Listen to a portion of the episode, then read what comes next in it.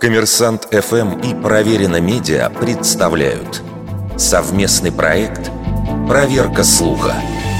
Правда ли, что тараканы могут пережить ядерный взрыв? Существует мнение, что эти не самые приятные насекомые живучи настолько, что им нипочем даже последствия ядерного удара.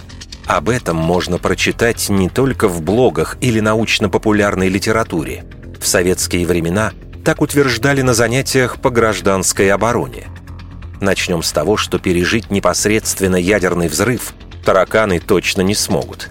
Температура в эпицентре достигает несколько тысяч градусов. Если же говорить о последствиях, то есть воздействии радиации, то у тараканов шансы, безусловно, выше, чем у человека – Дело в том, что максимальное воздействие на живые организмы радиация оказывает во время деления клеток, но у млекопитающих оно происходит постоянно, а у тараканов только в период линьки, то есть два дня в неделю.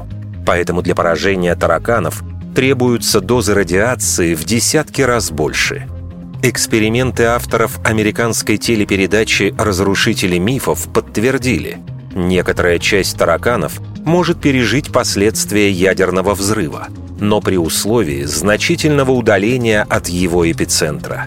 А первое появление мифа о бессмертных тараканах приписывают сообщениям СМИ о бомбардировке Хиросимы и Нагасаки. Якобы в одном из городов видели этих выживших насекомых.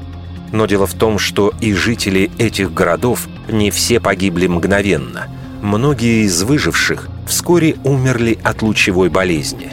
За тараканами, которых якобы там видели, конечно, никто не следил.